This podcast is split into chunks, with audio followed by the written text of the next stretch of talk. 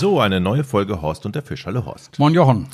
Ähm, wir bieten, oder du vielmehr bietest ja den Hörern des Öfteren mal an, Fragen zu beantworten. Fragen at Horst und der Fisch ist die E-Mail-Adresse, die ihr nutzen könnt. Dann kommt die Frage direkt hier bei uns auf den Tisch und dann stelle ich sie dem Horst. Und ich fange mal an mit einer Frage von Max. Hallo Jochen, hallo Horst. Toller Podcast, ich höre euch immer wieder gerne. Man spürt die Begeisterung, mit der ihr das macht. Bitte einfach weiter so. Ich angel schon seit 25 Jahren Dennoch gibt es unendlich viel, was man beim Angeln lernen und ausprobieren kann. Meeresangeln kenne ich als Bayer nur auf Dorsch und Co. vom Kutter. Von der Küste habe ich so gut wie keine Erfahrung. Meine Frage. Ich fahre im Sommer nach Schweden. Ach, da ist wieder das Schwedenthema. An die Westküste nördlich von Göteborg. Möchte da auch im Meer vom Ufer aus mit der Spinnroute los.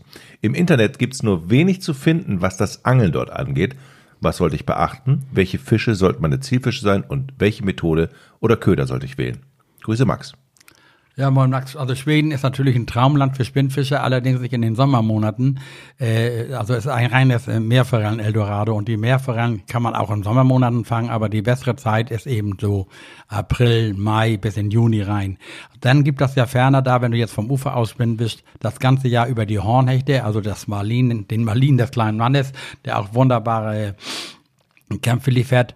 Und dann hast du die Möglichkeit eben mit dem Spinner, den musst du dann aber mal durchsacken lassen, dann musst du die eben sandige Strandabschnitte suchen.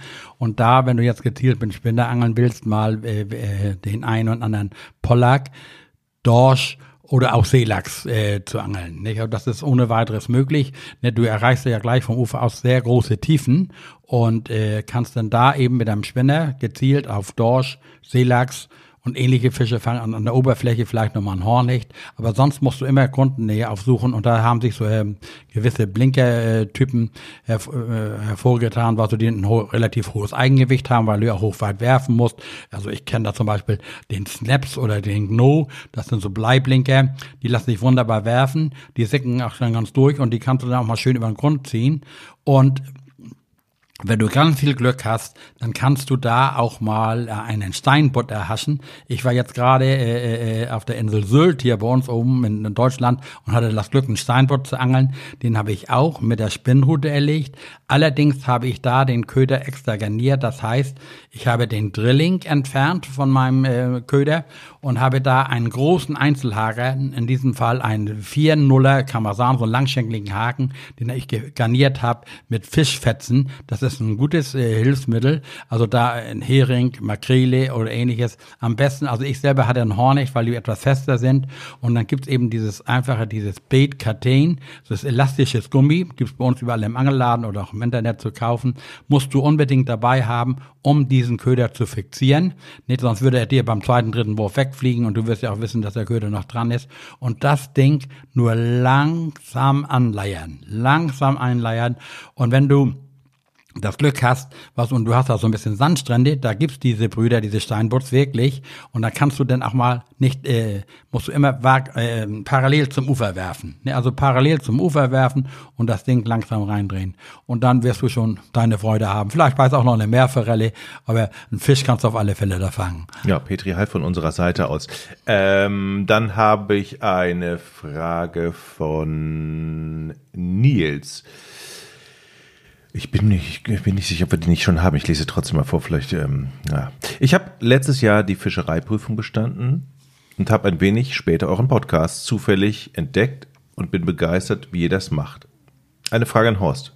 Ich meine, die hätten wir schon. Kommen Sie bekannt vor, Horst? Was, Darf man Fische, die gefangen werden, direkt an ein Restaurant oder Supermarkt liefern? Nee, hatten, hatten wir noch nicht. Hatten wir noch nicht. Nein, nein. Oder muss das erst durch die Lebensmittelkontrollbehörde kontrolliert und genehmigt werden? So, ich soll nicht auf die Frage antworten. Wenn, wenn du es weißt, ja ja, ja, ja, ja, also ne? Nein, nein. Also es ist so, dass wir in der Regel ja nur zum Eigenerwerb Fische fangen. Nicht? Also es ist unter Sportanglern sehr verpönt, gewerbemäßig also Fische zu entnehmen und meistens steht ja auch in den Richtlinien, zum Beispiel bei uns, wir dürfen nur zwei Tander pro Tag entnehmen und mehr Fisch, äh, Edelfische darf man nicht entnehmen. Ich weiß, dass es da Wildwuchs gibt, dass einige dann eben auch mehr Fische fangen, als sie selbst verwerten können und die an Gaststätten und ähnliches verkaufen. Mir ist nicht bekannt, dass diese Fische äh, vorher untersucht werden müssen, denn es gibt äh, gewisse Höchstmengen. Man sagt zum Beispiel von Aal aus der Elbe sollte man nicht mehr als ein, zwei am Tag essen und auch gerade Meerforellen und Lachs nicht so viel fischen. Aber normalerweise als Sportangler, wir bezeichnen uns ja alle als Sportangler, angeln wir nur für Fische für einen Eigenerwerb oder für einen guten Freund, den man mal einen gibt. Und man sollte auf keinen Fall Raubbau treiben, dass man da noch Gaststätten oder ähnliches mit bedient. Dann eine Frage von Jonas. Ich kenne inzwischen jede Folge in- und auswendig, höre euch immer stets auf dem Weg zur Arbeit. Vielleicht kann ich noch ähm, einen mit ein paar kleinen Fragen den Podcast bereichern. Letzten Samstag mietete ich mit meinem Kumpel Nick aus Lüneburg, der auch ein begeisterter Zuhörer eures Podcasts ist, ein Boot in Neustadt, in Holstein. Auf Empfehlung der Vermieter fuhren wir auf die Untiefen vor Pelzerhagen. Nach einer längeren Phase des Suchens fingen wir mit Wattwurm und Blutlöffel insgesamt circa 30 Plattfische, Flundern, Scholle, Klische. Davon nehmen wir 20 maßige mit. Nun zu meiner Frage. Leider ist an den Plattfischen kaum was dran. Im Nachhinein lohnt es sich kaum, Fische unter 30 Zentimeter mitzunehmen. Wir fingen zwei um 40, die lohnen sich.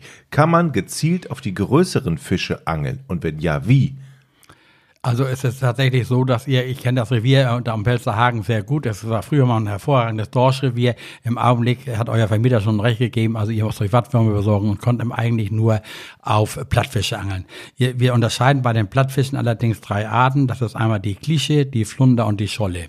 Die Scholle kommt meistens in etwas größeren Tiefen vor und ist eigentlich auch der begehrteste Fisch von allen Sorten. Und jetzt geht wieder die Meer los mit dieser Maischolle.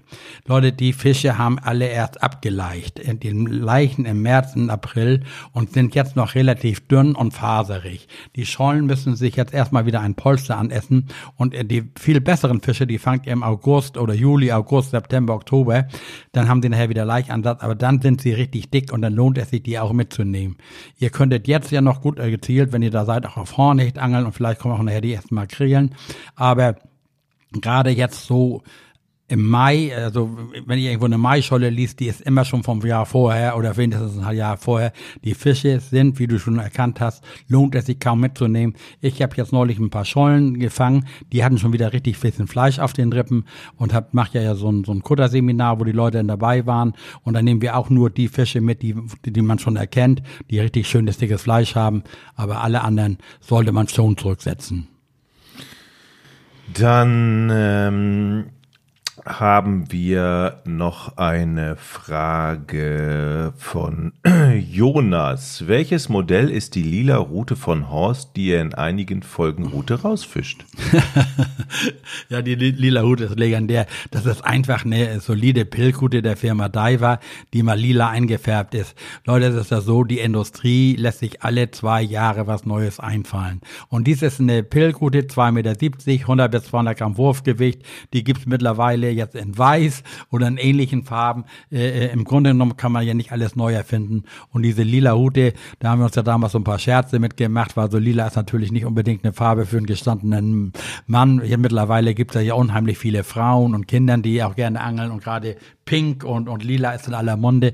Aber das ist eigentlich nur eine Geschichte der Industrie geschuldet, die mal was Neues machen wollen. Die Designer wollen sich da auch alle mal austauben, aber es hat also überhaupt keine Bewandtnis. Es geht immer nur um das Wurfgewicht und um den Aufbau. Aber links muss ich sagen, ist dieses eine sehr hochwertige Route. Da sind nur die besten Komponenten drin verarbeitet.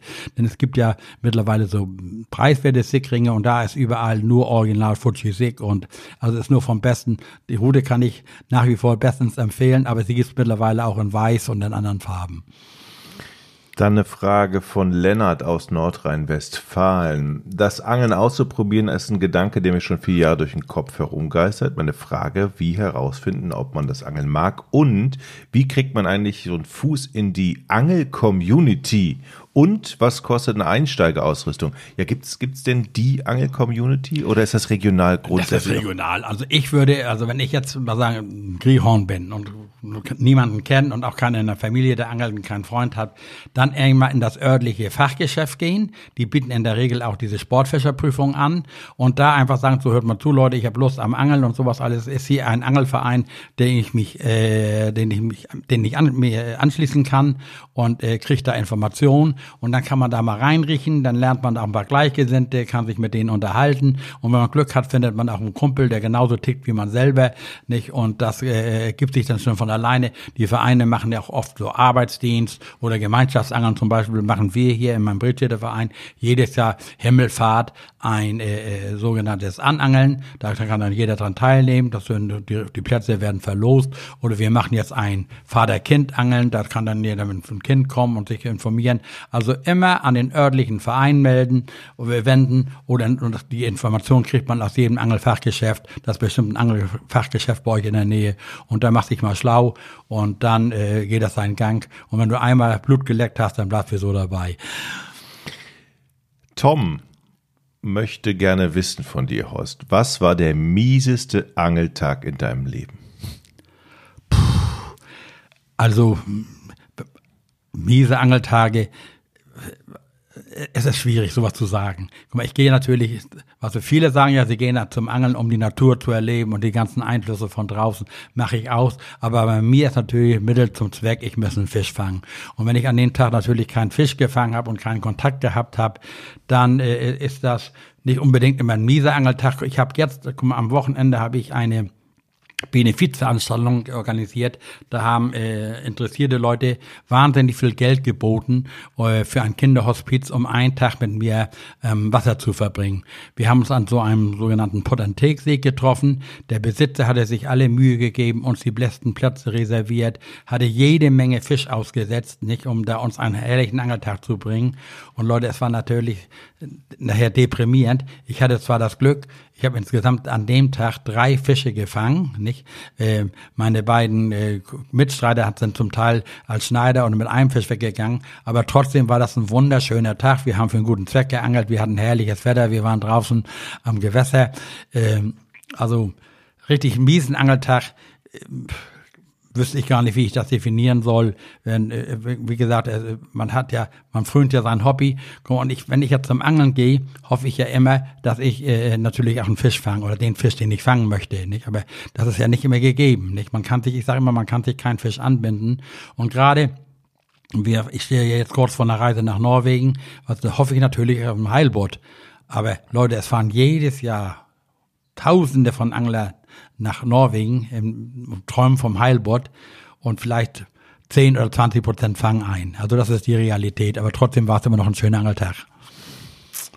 Jens möchte wissen, wie erlernt man eigentlich das richtige Ausnehmen der Fische, das Schuppen und alles, was nach dem Angeln so passiert? Kann man das irgendwo erlernen?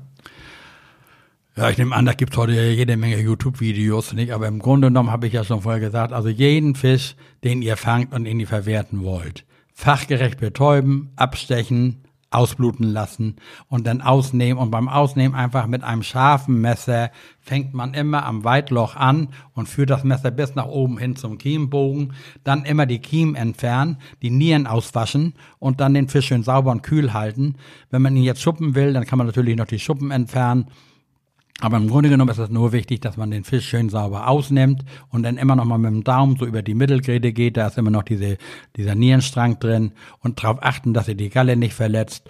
Und was für mich eben wichtig ist, dass auch immer die Kiemen mit entfernt werden. Nicht? Und wenn man jetzt einen Aal hat, da muss man natürlich dann auch setzt man das Messer am After an, schneidet bis nach oben hin auf und dann immer noch ein richtig ein beherzter Schnitt nach unten, denn da ist die zweite Niere. Und wenn man das nachher ein bisschen geschickt macht, dann kann man mit Hilfe, ich habe immer so ein Kartoffelschälmesser, so ein stumpfes altes Brotmesser, kann man diese Niere anheben und zieht dann auch noch den Blutfaden, der da drin ist, der bis in den Schwanz reingeht. Dann ist der Fisch natürlich schön schier und sauber. Und wenn ihr die Fische und dann wascht und ihr lasst zum Beispiel beim Aal die Kiem immer alles schön ausdrücken. Nicht, da kann sich immer so Blutreste und sowas sammeln. Aber im Grunde genommen, wir Angler, ich erlebe das immer wieder auch auf jedem Schiff, wenn der Fisch zwei Stunden in der Sonne ist, oh, oh, oh, und da weiß ich ja, letzten Leute, ihr kauft im Angelladen frisch, frisch Fisch, der in der Regel acht Tage und älter ist. Nicht? Und äh, macht euch da keine Gedanken. Immer schön kühl halten, die Fische. Und wie gesagt, richtig lernen kann man das eigentlich nur im Fischgeschäft, wenn das jemand zeigt oder im Angelverein. Aber das A und O ist das Arbeitszeug. Wenn das Messer nicht, wenn dem ihr schlachtet, schön scharf ist, also dürft ihr nicht so, wie sagen wir, so ein Puchenstecker. Wenn ich das vernünftig ansetze, habe ich auch einen sauberen Schnitt nach oben hin, dann kann ich schön die Eingeweide rausnehmen und alles andere ergibt sich dann von alleine. Horst, vielen Dank für die tollen Antworten. Wenn ihr weitere Fragen habt, gerne her damit. Fragen at Horst und der Fisch ist die E-Mail-Adresse. Danke, Horst. Gerne, Jochen.